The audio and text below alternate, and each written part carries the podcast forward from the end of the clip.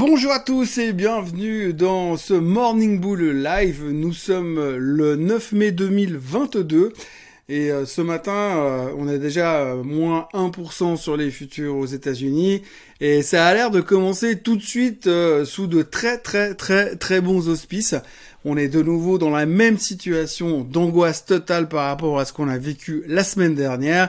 On se pose énormément de questions il y a peu de chiffres économiques révolutionnaires qui vont nous tomber dessus, mais on a encore dû interpréter les chiffres de l'emploi de la semaine dernière, de vendredi, donc du mois d'avril, euh, qui nous ont donné encore de nouveau une bouffée d'angoisse supplémentaire par rapport à ces craintes inflationnistes. Alors j'aimerais bien arrêter de vous bassiner avec ces histoires d'inflation, de hausse des taux, euh, de stagflation, de récession, mais aujourd'hui c'est à peu près le seul truc qui nous intéresse. On est toujours complètement bloqué dans cette espèce de mécanique de peur par rapport à l'inflation, euh, par rapport au fait que si on monte les taux trop vite pour freiner l'inflation, ben on va freiner l'économie, donc du coup tout va s'arrêter et puis euh, ben on va tous mourir dans notre souffrance. Donc en gros, euh, c'est un petit peu le début de la semaine qui commence et c'est même carrément le début de la semaine qui commence et quand on voit ce qu'on voit, eh ben on a assez envie de retourner se coucher.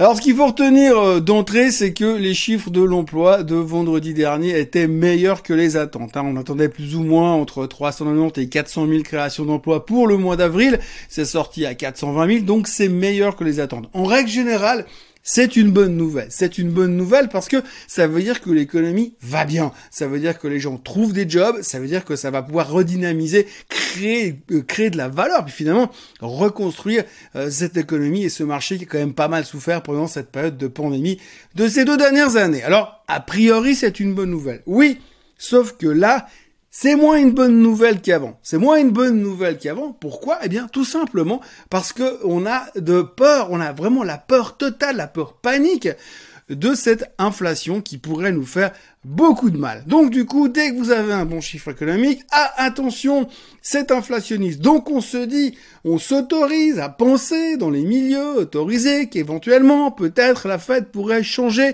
son discours de mercredi dernier et puis envisager quand même potentiellement peut-être de monter les taux à coût de 0,75%. Alors souvenez-vous, ces 0,75% de hausse, qui a été, qui ont été exclus par Monsieur Paul mercredi dernier, eh bien, pourraient tout d'un coup revenir sur la table. Pourquoi? Parce qu'on a eu 30 000 emplois créés de plus que le mois dernier. Alors je rappelle quand même que les chiffres de l'emploi, ils sont faux une fois sur deux, ils sont corrigés tous les deux mois, voire tous les trois mois, ils reviennent en arrière pour dire oui, non, mais on avait oublié machin, puis lui. Bref, donc du coup, ça a absolument aucune réelle valeur. Mais on se dit, là, c'est 30 000 personnes d'écart. Eh bien, potentiellement, ça pourrait pousser, éventuellement, donc beaucoup de conditionnels dans tout ça, le fait que M. Powell puisse changer son discours de mercredi dernier. C'est absolument pas le cas. Il y a absolument aucune certitude par rapport à ça. Mais nous, on n'a pas besoin de certitude. certitude. On a juste besoin, finalement, de se mettre ça dans la tête et de se la jouer euh, peur panique. Donc, peur panique vendredi dernier, peur panique jeudi dernier. Donc, on a vécu une semaine de merde, il n'y a pas d'autre terme.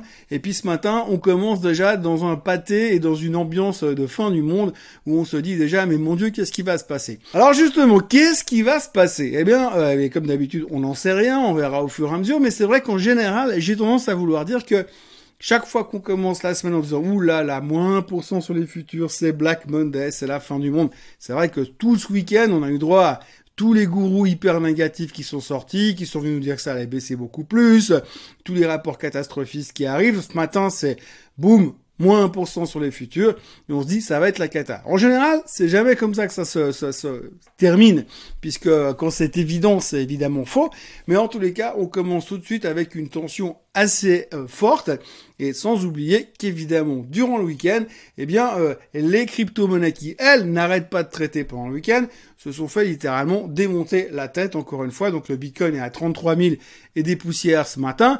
Euh, c'est 50% en dessous des plus hauts de tous les temps qui nous a fait il y a quelques mois en arrière. Donc, Ça fait mal sur les cryptos. On commence à se dire oui, mais euh, les cryptos c'est un indicateur avancé, c'est connecté avec le Nasdaq. Donc si les cryptos baissent, le Nasdaq baisse. Si le Nasdaq baisse, les cryptos baissent. En gros, tout le monde s'entraîne pour baisser toujours un peu plus bas. Donc on a tout de suite une ambiance de fin du monde qui est euh, qui apparaît dans les médias en ce lundi matin. Et puis alors, si on regarde bien, vous avez l'or qui fout rien. Vous avez le rendement du 10 ans qui monte qui à 3,14% sur le 10 ans américain.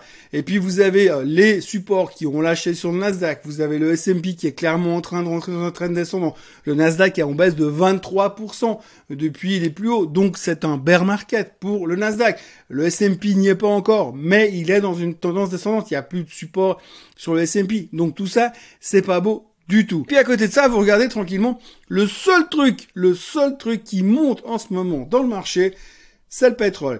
Alors ça nous arrange vachement bien au niveau de l'inflation, parce que déjà on panique dans tous les sens parce que l'inflation est en train de monter puis qu'on n'arrive pas à la freiner, mais en plus on a le pétrole qui lui prend 2 dollars tous les jours quasiment. Alors j'ai pas besoin de vous expliquer pourquoi le pétrole continue de monter, mais en tous les cas, la demande est très forte au niveau du baril et il y a de moins en moins d'offres, donc assez logiquement, le baril continue à monter et continue à stresser tout le monde au niveau de l'inflation. Alors ceci ajouté à cela, eh bien vous avez un début de semaine qui est assez euh, angoissant. Alors j'ai fait le tour des médias financiers ce matin, j'ai fait le tour de CNBC, de FT, du Market Watch et franchement, il y a quasiment pas ou peu de nouvelles tout le monde est en train d'essayer de digérer, d'interpréter euh, ses, euh, ses craintes inflationnistes, ses besoins de monter les taux trop ou pas assez.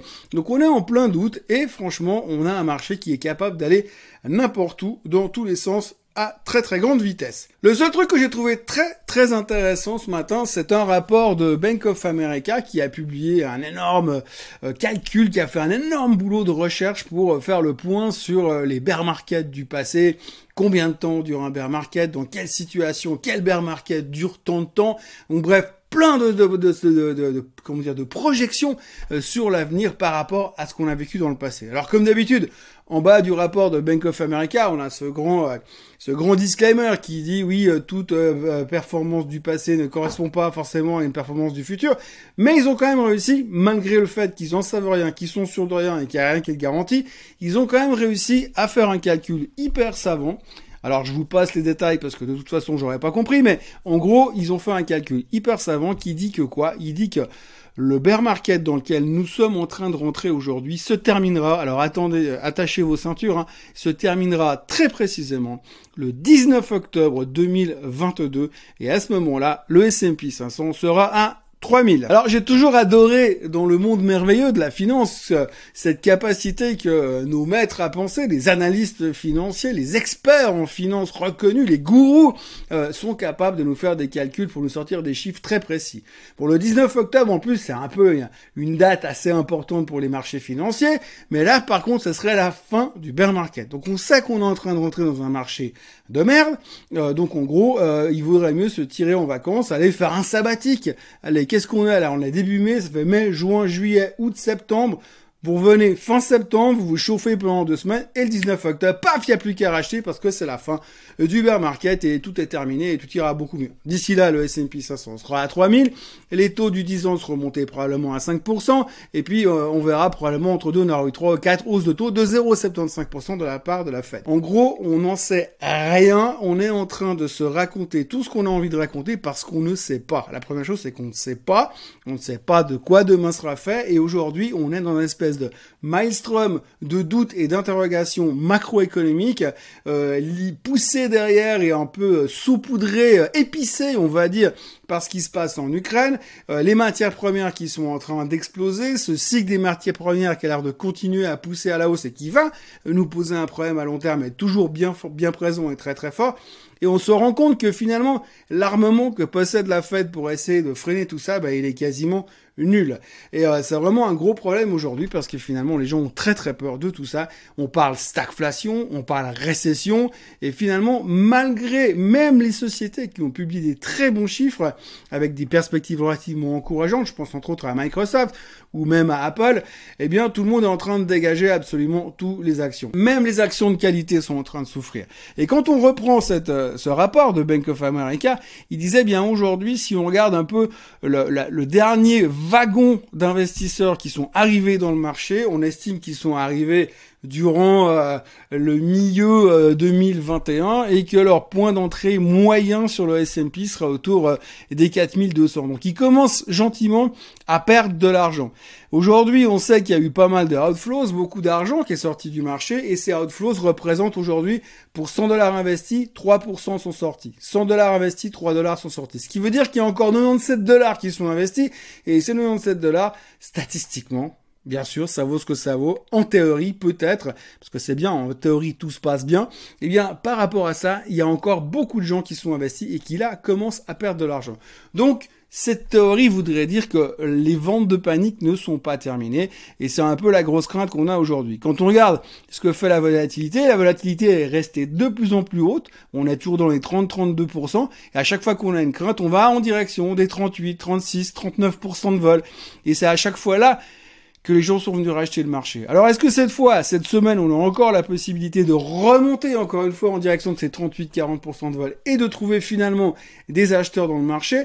On sait bien qu'aujourd'hui le buy the dip acheté sur faiblesse est complètement terminé, out of fashion, et les gens sont en train de plutôt de vendre sur force parce que gentiment, force de constater quand vous regardez le graphique du S&P 500, on est dans une tendance baissière et dans une tendance baissière tant qu'on ne casse pas ces résistances, c'est les résistances du canal descendant, eh bien, ça veut dire qu'il faut plutôt vendre sur force qu'acheter sur faiblesse. Donc la mentalité a shifté pour l'instant. Les gens sont inquiets. Et quand vous arrivez le lundi matin avec un futur, les futurs américains en baisse de 1%, eh bien, vous avez envie d'une seule chose, c'est de retourner vous coucher et de revenir le 20 octobre, quand finalement ce bear market sera derrière nous. Autrement, on va continuer la semaine avec toujours pas mal de chiffres trimestriels, moins de chiffres économiques, mais attention, on va bientôt parler du CPI. Mais d'ici là, encore pas mal de chiffres trimestriels qui seront publiés. Il y a moins de grands noms. Euh, cette semaine, il y a principalement Disney comme gros nom qu'il faudra retenir, mais il y a aussi des boîtes comme BioNTech qui vont publier, euh, des boîtes comme Roblox, des boîtes comme Coinbase. Euh, vu la tronche des cryptos en ce moment, on pourra s'interroger sur le résultat de Coinbase ce trimestre-là.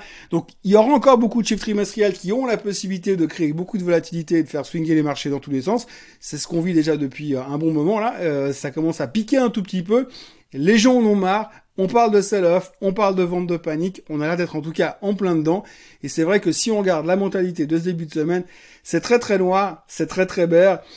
Alors, est-ce que cette fois, c'est pour de vrai ou est-ce que c'est encore une fausse alerte? Affaire à suivre, mais en tout cas, pour l'instant, techniquement, c'est pas beau, fondamentalement, c'est pas beau, économiquement, c'est un mystère.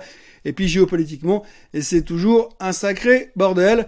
Reste plus qu'à Monsieur euh, Macron, euh, reste plus qu'à que Monsieur Macron euh, nomme Monsieur Mélenchon comme Premier ministre en France, et on n'a pas fini de rigoler. Moi, je vous souhaite une euh, très belle journée, un très bon début de semaine. Néanmoins, apparemment, au moins, les températures vont monter et le soleil devrait briller cette semaine. On va faire un peu de météo.